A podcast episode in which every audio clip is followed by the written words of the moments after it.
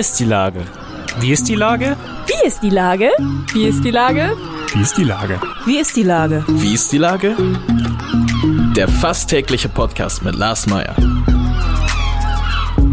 Wie ist die Lage? Unser fast täglicher Podcast als Kooperation von der Mopo und der Gute-Leute-Fabrik spürt tagesaktuellen Fragen nach. Seit 2020 kommen prominente Lenker und unbekannte Denker, also Barkeeper, Bäckerinnen oder Bürgermeister, knapp 15 Minuten zu Wort. Die Auswahl ist rein subjektiv, aber immer spannend und überraschend. Mein Name ist Lars Meyer und ich rufe fast täglich gute Leute aus Hamburg an. Und der Werbepartner, der das in dieser Woche möglich macht, ist Ahoy. Gutes Radio für gute Leute. Der neue Radiosender für die Stadt Hamburg mit guter Musik, großartigen Podcasts und spannenden Beiträgen. Ahoi Radio nimmt seine Hörerinnen mit auf eine eigene Welle und schafft ein trendsetzendes Programm. Hört mal rein. Das war Werbung. Herzlichen Dank. Heute befrage ich die Moderatorin der NDR Talkshow und Buchautorin Bettina Tietjen. Ahoi Bettina. Ahoi Lars. Liebe Bettina, es ist schon eine Weile her, da haben wir schon drüber gesprochen, aber jetzt ist dein Buch endlich draußen. Du hast dir die Tagebücher deiner Jugend noch einmal durchgelesen und darüber jetzt, früher war ich auch mal jung, geschrieben. Du bist damit in die Spiegel-Bestsellerliste eingestiegen. Äh, was macht dich denn glücklicher, dass du jetzt allen deine tiefsten Geheimnisse aus deiner Jugend erzählen kannst oder dass es so erfolgreich ist?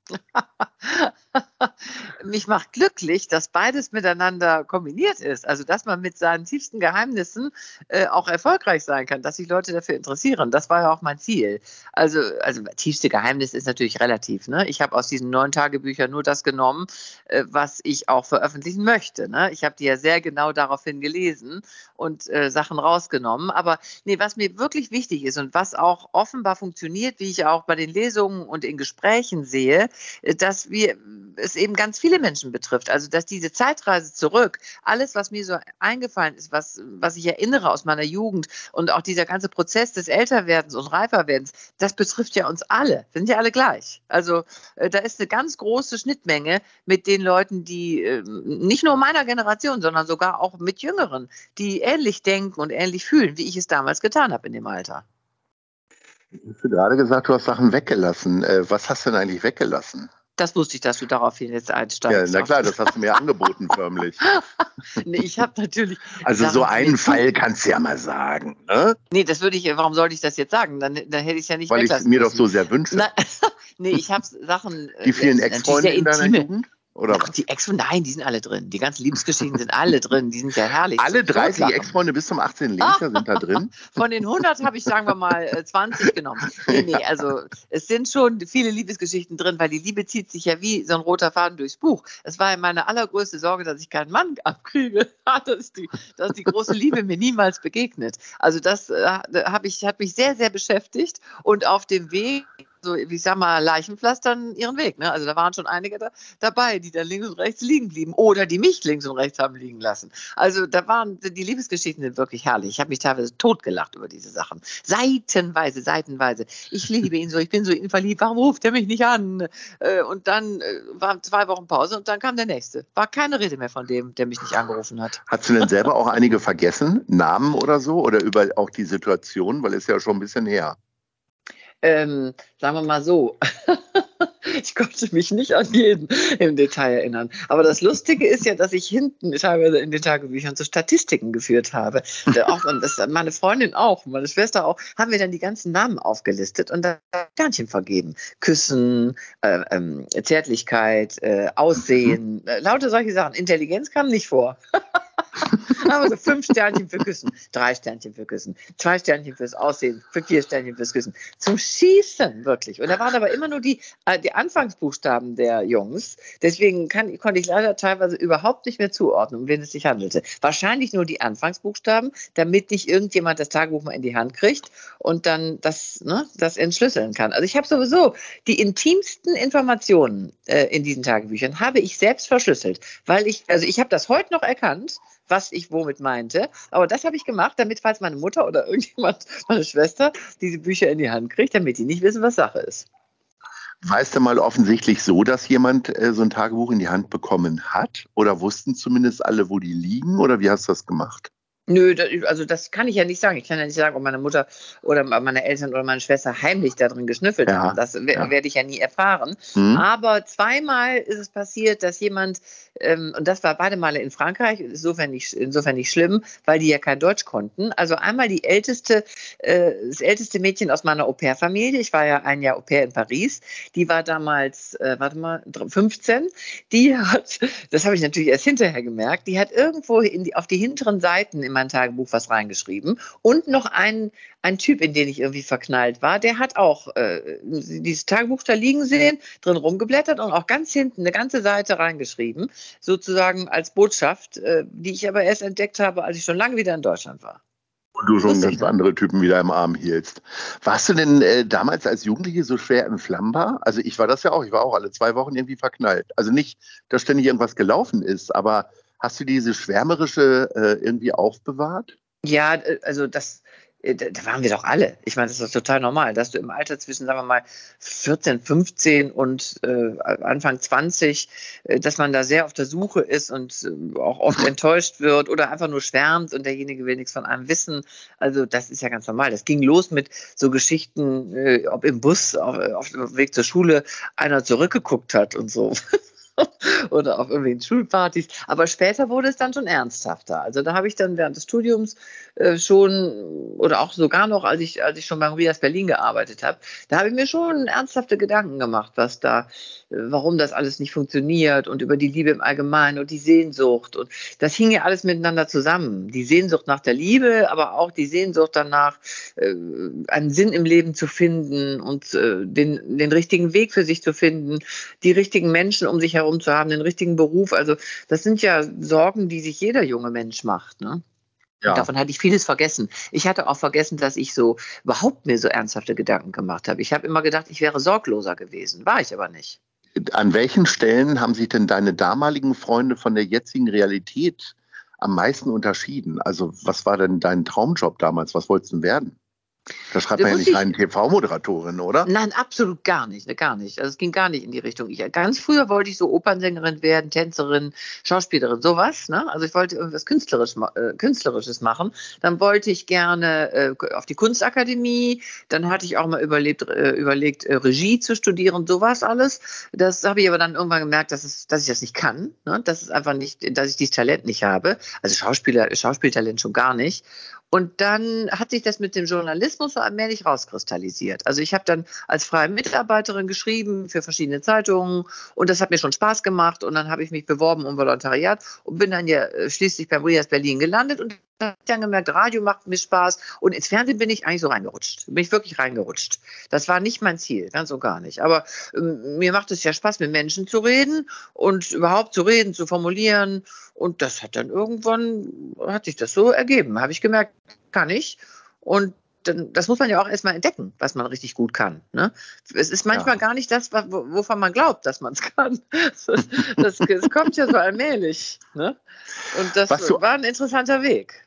Was du auch gut kannst, ist ja campen. Hast ja auch schon ein Buch drüber geschrieben. Äh, gefühlt sind ja irgendwie 80 Millionen Deutsche äh, in der Corona-Pandemie auch zu Campern geworden. Also aus Mangel an Hotels, beziehungsweise dass auch viele in die Natur getrieben wurden.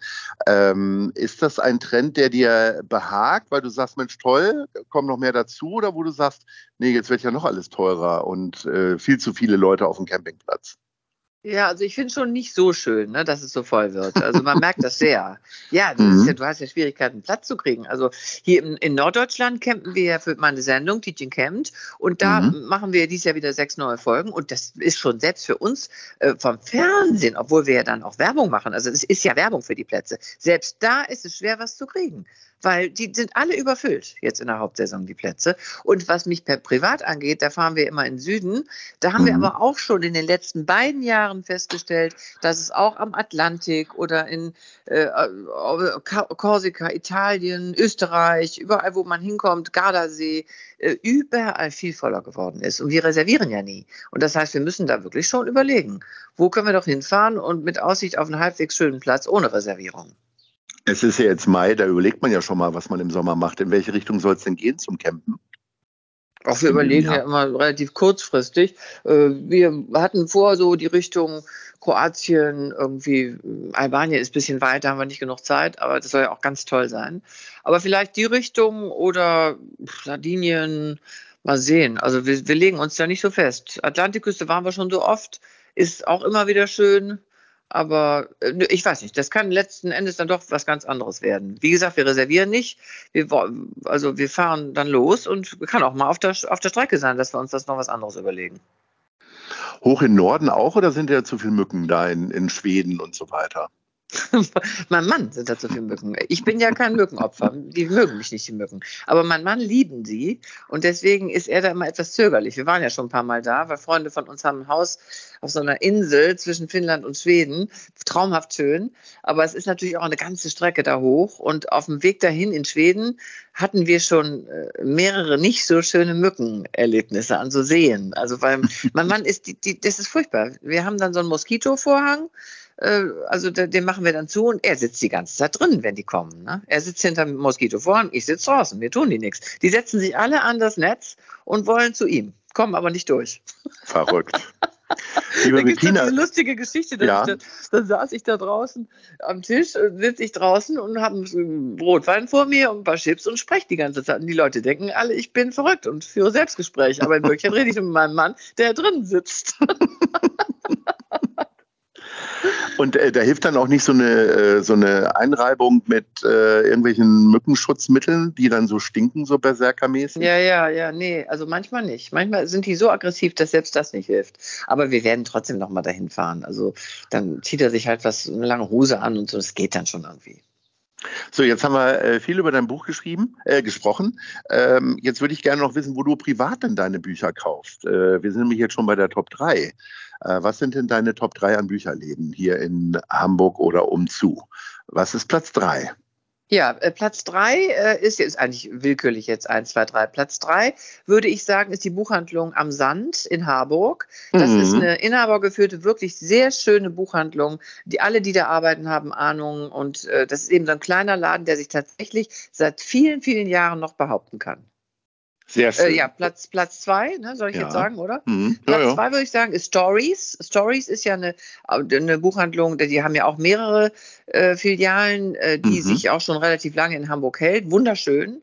Also ganz, ganz, also sehr geschmackvoll, finde ich, gestaltet. Äh, die haben auch einen sehr guten Geschmack. Man kann da auch was trinken und sich da hinsetzen, ein bisschen schmökern.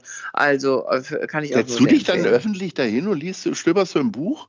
Tatsächlich? Die Möglichkeit so. ist attraktiv. Also man hat die Möglichkeit, ja, ja. so muss man es ja sagen. Ähm, abgesehen davon muss ich sagen, habe ich ja auch durch meine Touren, ich mache ja Lesungen überall in Norddeutschland, ja. lernt man natürlich viele Buchhändler kennen und da kann man immer wieder ganz tolle Sachen entdecken. Und ich liebe es ja, mir von den Buchhändlern dann ihre Lieblingsbücher empfehlen zu lassen. Das ja. sind oft tolle Anregungen. Ja, so, Platz 1? Platz 1 ist Heimann. Äh, ja. sehr bekannt ja in Norddeutschland, vor allen Dingen in Hamburg. Äh, mhm. Also der Heimann ist, äh, kennt sich super gut aus. Das finde ich immer beeindruckend. Ich mache mit denen immer meine Buchvorstellung, meine Buchpräsentation. Habe dies Jahr auch zwei Lesungen gemacht im Schmidtchen. Ähm, mhm. Und der, der Herr Heimann liest so genau die Bücher. Ich weiß nicht, wie der das schafft, weil der ja Millionen Bücher auf den Tisch kriegt, aber mhm. der weiß jedes Detail. Das finde find ich schon krass. Der sagt dann, ja, ja, die Stelle und so, die mag ich besonders, als sie dann da und dies und das gemacht haben. Also, äh, wenn schon der Chef sich so gut auskennt, dann kann man davon ausgehen, dass die anderen sich mindestens genauso gut auskennen, die da arbeiten. Bestimmt. Ja, liebe Bettina, ich wünsche dir ganz viel Freude auf deiner Tour durch Deutschland. Äh, zunächst erstmal mit Buch und dann natürlich mit deinem Mann äh, im äh, Mückentross. Und äh, bin mir sicher, dass wir uns nach dem Sommer widersprechen. Ahoi. Ja, ich freue mich. Ahoi, mein Lieber.